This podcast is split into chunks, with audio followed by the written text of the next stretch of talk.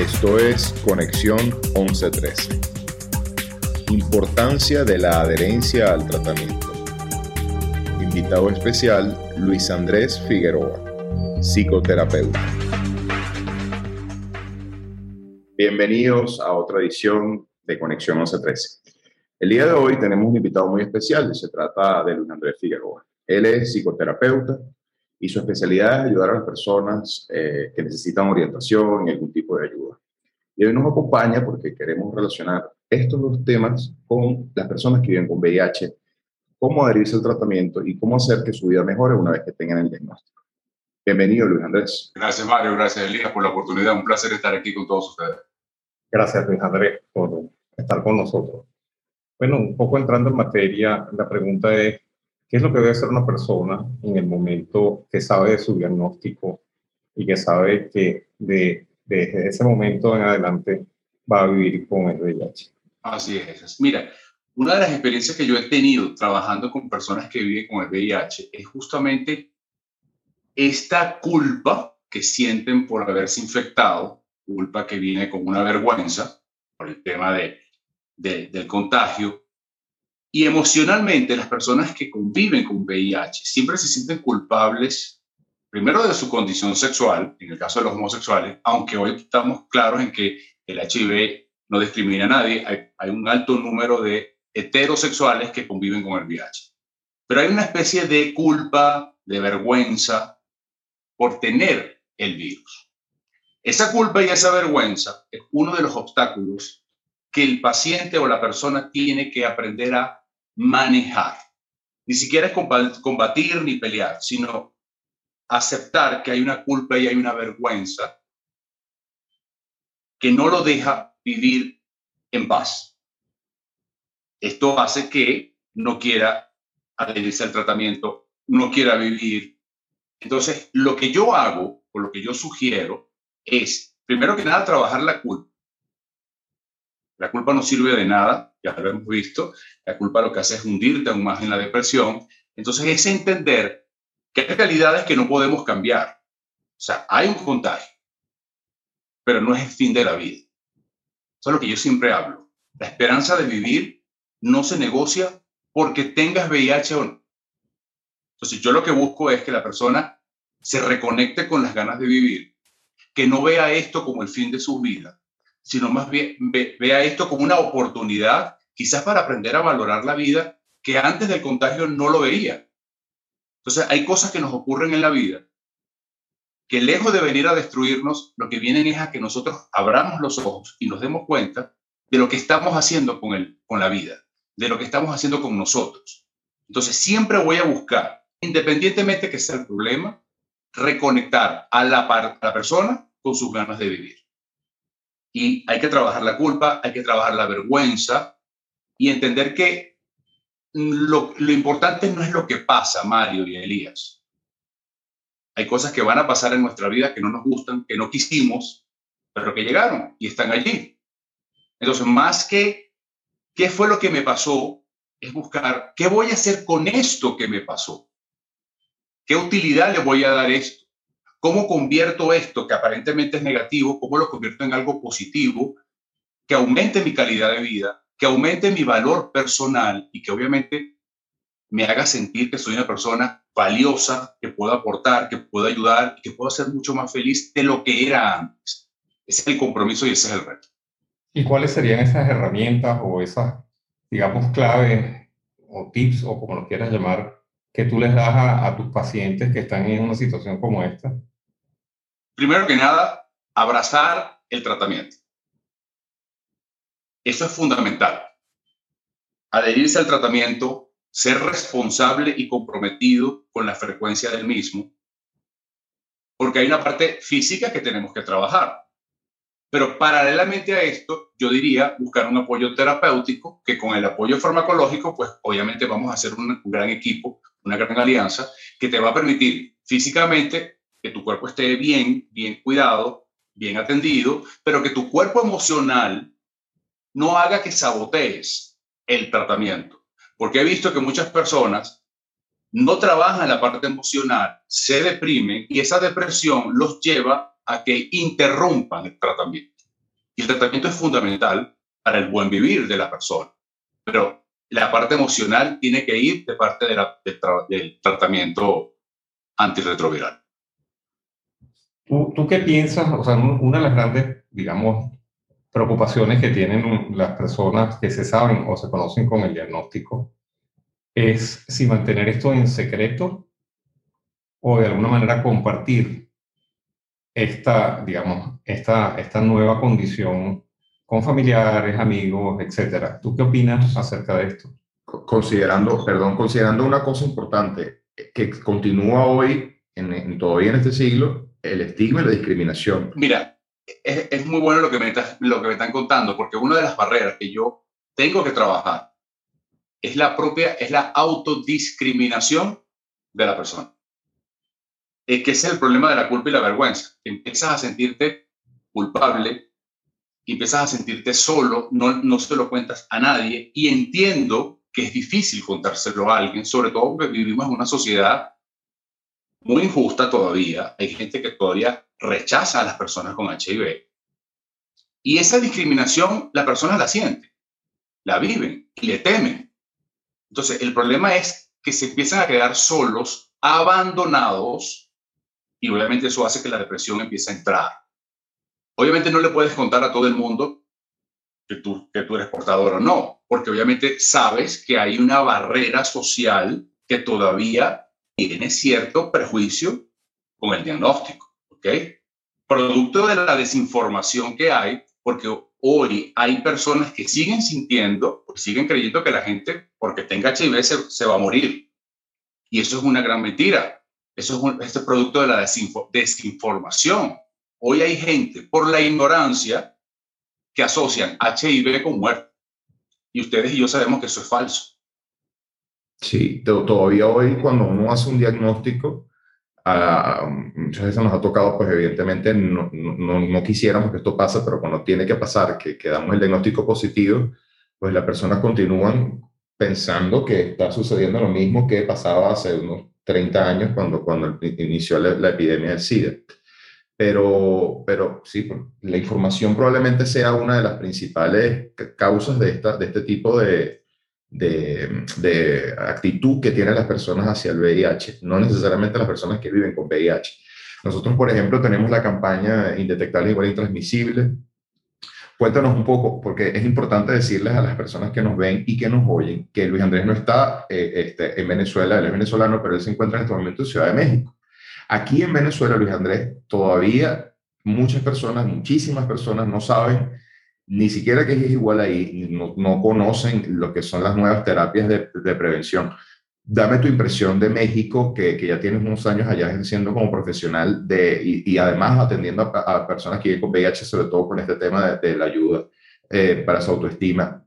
¿Cómo, cómo se Mira, la, la, lo mediático sobre todo con esto de la, del, del I es igual ahí o, o de todo el tema de la discriminación? La, la discriminación la siento igual la vergüenza la siento igual, el miedo a, decirlo es exactamente igual. ¿Ok? Entonces, creo que no tiene, no tiene mucho que ver con los países, tiene mucho que ver, porque bueno, aunque, aunque la sociedad mexicana pueda ser distinta a la venezolana, creo que el estigma es el mismo. Compartimos la misma vergüenza, el mismo autorrechazo, la misma homofobia en muchos casos, y sí, sí lo siento igualito, lo siento exactamente igual. Creo que el mexicano o la mexicana se siente culpable, avergonzada, eh, se siente solo, no comparte. Y claro, cuando la persona se aísla, también se aísla de la información que hay ahorita. Hay mucha gente que no sabe que ser eh, indetectable es igual que ser intransmisible. Eso no lo saben. No lo saben porque no están cerca de la información y bueno, ustedes lo saben mejor que nadie. Esa información cada día se renueva más, cada vez hay más esperanza, cada vez hay más avances. Pero si yo estoy alejado de los avances de la ciencia, mi, mi, mi proyecto, mi, mi expectativa de vida también se reduce, también se aleja. Entonces lo que siempre busco es, oye, hay que estar atento de los avances que se están haciendo. Obviamente no podemos hay cosas que no se pueden contar a, mucha gente. Sobre todo hay que tener claro quién está preparado para recibir una información o no. O sea, hay, hay muchas familias que no tienen la conciencia de aceptar que hay una persona que vive con VIH o que tiene VIH. Pero sí hay grupos de apoyo, sí hay esta fundación que ustedes tienen, sí existe aquí en México. O sea, hay muchos grupos de apoyo que le están dando justamente contención a las personas que viven con VIH y que están, y que están infectadas. Pero, pero eso es lo que hay que buscar. No te quedes solo, no te llenes de miedo, infórmate. La información no sabes cuánto puede salvarte de tu propia autodestrucción. Entonces siempre hay que buscar la información, siempre hay que buscar los avances, pero para tener acceso a esa información, tienes que tener ganas de vivir. si no tienes ganas de vivir, no hay esperanza. Entonces yo sí creo en la esperanza, obviamente claro que creo en la esperanza. Y la esperanza es la que te hace buscar salidas, tocar puertas, no rendirte. Porque las ganas de vivir es lo primero que hay que devolverle a cualquier paciente. Pero en este caso estamos hablando del HIV. Las ganas de vivir es lo primero que conecta al paciente con la vida y esa conexión lo hace adherirse al tratamiento, buscar grupos de apoyo, no sentirte no sentirse disminuido, sino más bien enamorado de la vida. Hay algo en particular, porque estoy convencido, y perdona que me meta en tu terreno, que si la persona no hace el duelo adecuadamente, no llega, no lo procesa, y nosotros necesitamos que exista una aceptación. Explícanos un poco cómo es esa dinámica del duelo después de, de, de una situación como esta. Oye, el duelo es básico para, para superar muchas cosas, ¿no? Y, aquí también hay que hablar de duelo, porque ya lo que tú tenías proyectado como vida no existe, porque obviamente cambiaron tus condiciones. Al tú tener la condición de ser, de tener HIV, obviamente tu condición de vida cambia. Las expectativas que tú tenías también empiezan a cambiar y ahí hay una muerte. Eso hay que soltarlo, eso hay que despedirlo. Pero el hecho que yo despida una expectativa de vida, una forma de vida, no quiere decir que esté ligado a la muerte. Entonces, sí, obviamente mi vida va a cambiar, mi vida cambió, pero cambió para mejor. Esto que nos está pasando no es el fin de la vida, es el inicio de una vida distinta, pero que puede ser mucho mejor que antes. Entonces, sí, el duelo hay que hacerlo, hay que cerrar todo para comenzar de nuevo, pero mejor. Estoy de acuerdo contigo con lo del duelo. Definitivamente. El, tema de duelos y culpas eh, definitivamente son, son importantes y sobre todo lo que tú dijiste anteriormente, que las culpas más bien son un lastre, te hunden y no permite que de alguna forma la persona pueda seguir adelante. Es importante para todo tipo de crisis en la vida, el ser humano tiene que buscar algo que lo contenga, algo que lo apoye, algo que lo levante. No que camine con él, eh, que, que lo cargue, no. Apoyarlo no es sobreprotegerlo porque no está enfermo. El que, el que yo pueda vivir o que yo tenga HIV no me hace una persona enferma. No, me hace una persona con una condición muy específica. Entonces, siempre les recuerdo, no estás enfermo. Tienes una condición que implica unos cambios que tienes que hacer, una perspectiva que tienes que cambiar para que no veas esto como el fin de tu vida, sino que veas esto como una oportunidad como nos va a pasar en todo en la vida. O todo cambio, toda crisis, todo obstáculo que se nos presenta, siempre trae una oportunidad o trae una fatalidad. ¿Con qué te vas a quedar? ¿Qué vas a elegir? ¿La oportunidad o la fatalidad? Uno como terapeuta siempre busca que esa persona vaya hacia la oportunidad, porque la oportunidad está, está en todas las crisis que pasamos como seres humanos, económicas, sociales, políticas, emocionales, de salud, todo, todo trae una oportunidad. Lo importante es tener la actitud para buscarla y sobre todo encontrarla. Sí, eh, una pregunta, eh, en tu experiencia con, con digamos, atendiendo a, a, a estas personas, ah, seguramente habrás tenido muchísimas personas en tu, en tu carrera profesional. ¿Alguno te ha dicho en algún momento que, que, digamos, su vida cambió para bien y que volverían a, si tuviesen que volver a transitar el camino del VIH, lo volverían a hacer? Que no se arrepienten, por lo menos. Realmente quisiera tener más pacientes de los que tengo. porque, bueno, esa es mi manera de ayudar y contribuir. Pero son muy pocos los valientes que vienen y asumen, ¿no? Que vienen a la consulta. Pero los pocos que he tenido, sí he visto una transformación. Porque lo, lo que les digo, lo que hay que recobrar es las ganas de vivir. Quitarle la idea de muerte que tiene este diagnóstico. Porque ahí está el problema. Al creer que esto me va a matar, me aleja de toda la posibilidad de trabajar, de luchar y de salvarme, ¿no? Entonces, sí, sí, sí hay personas que han reconstruido su vida mejor, porque ¿sabes qué pasa? He descubierto que este diagnóstico, las personas que han aprendido a vivir con esto y que lo han visto como una oportunidad, cuidan más su vida de lo que la cuidaban antes. Y ni siquiera no solamente del HIV o de un, de un recontagio, sino de una depresión empiezan a cuidar su cuerpo emocional porque entienden que para vivir con esto, el cuerpo emocional tiene que estar fortalecido, tiene que estar sano. Empiezan a valorar emociones como el placer, la felicidad, y todo eso va sumando en que el sistema inmunológico, por supuesto, esté fortalecido. Y ya ustedes saben que el sistema inmunológico es fundamental para, para tener una vida sana, ¿no? Entonces, ellos empiezan a cuidar mejor las rabias, las tristezas, empiezan a ser selectivos. ¿Esto lo puedo cambiar? No, no lo puedo cambiar. Entonces no, no dedico mi vida en esto. ¿Qué sí puedo cambiar? Esto. Ahí se dedican. ¿Qué cosas me hacen daño? Empiezan a alejarse. Y eso es cuidarse. Y, ese cuidado viene después del diagnóstico. Porque empiezan a cuidar su vida cuidan sus emociones, cuidan sus amistades, cuidan sus relaciones, cuidan todo, porque empiezan a preservar la vida por encima de todo. Entonces a veces las cosas tenemos que verlas amenazadas para entender el valor que tienen. Antes, esa persona no valoraba lo que tenía porque no había la amenaza. Cuando aparece este diagnóstico como una amenaza, inmediatamente despiertan y empiezan a respetar la vida, su vida empiezan a respetar sus decisiones, empiezan a, respetar sus relaciones y obviamente eso repercute en una calidad de vida increíble. Ahora, ¿cómo consigues eso? Porque una de las cosas que uno ha observado en los años de, digamos, de trabajo con el VIH es que la mayoría son personas muy jóvenes. Eh, mm. Es una enfermedad que predominantemente se transmite en personas sexualmente activas y, cuesta un poquito que una persona muy joven acepte una condición crónica, tenga que ponerse a un control médico, tiene que, que, digamos, tomarse un tratamiento diariamente, cuando en su estructura mental no está de alguna manera establecido.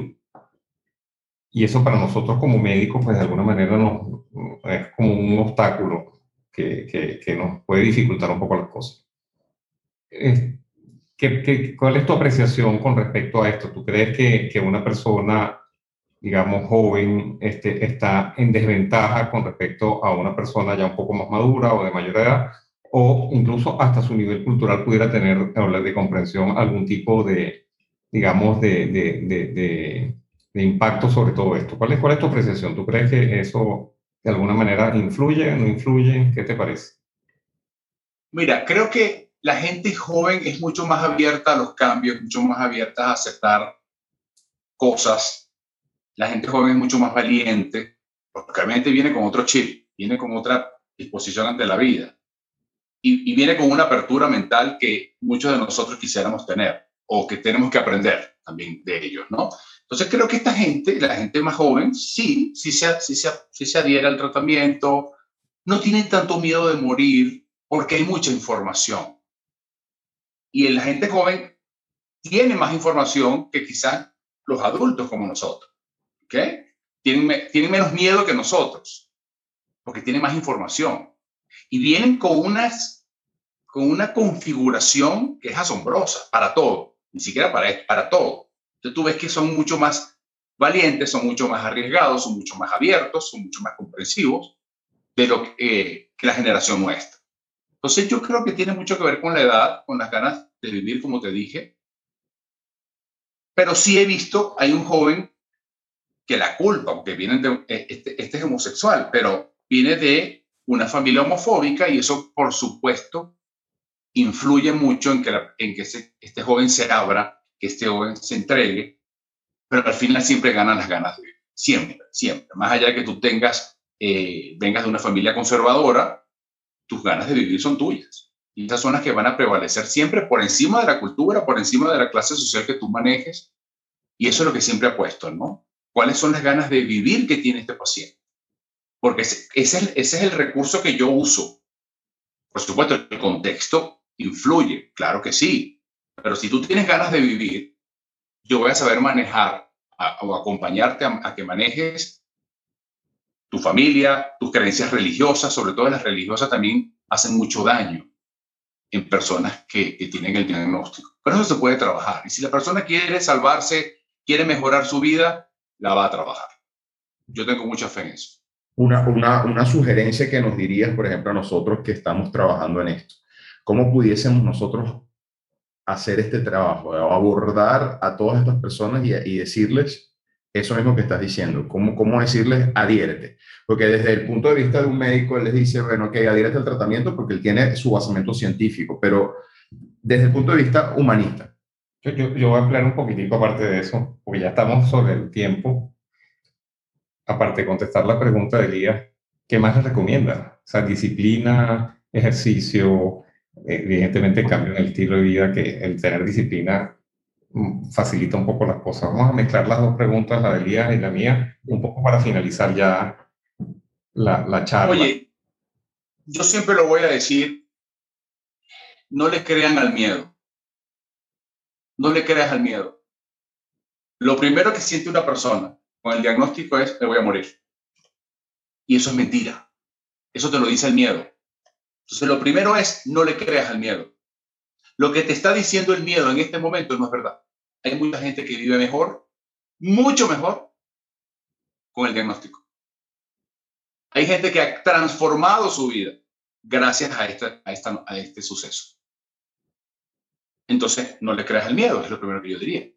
Con respecto a la pregunta de Elías, Elías y Mario, ustedes están haciendo un trabajo maravilloso, yo siempre lo sigo a ustedes en las redes, porque justamente el trabajo de ustedes es devolverle la esperanza a las personas que no la tienen.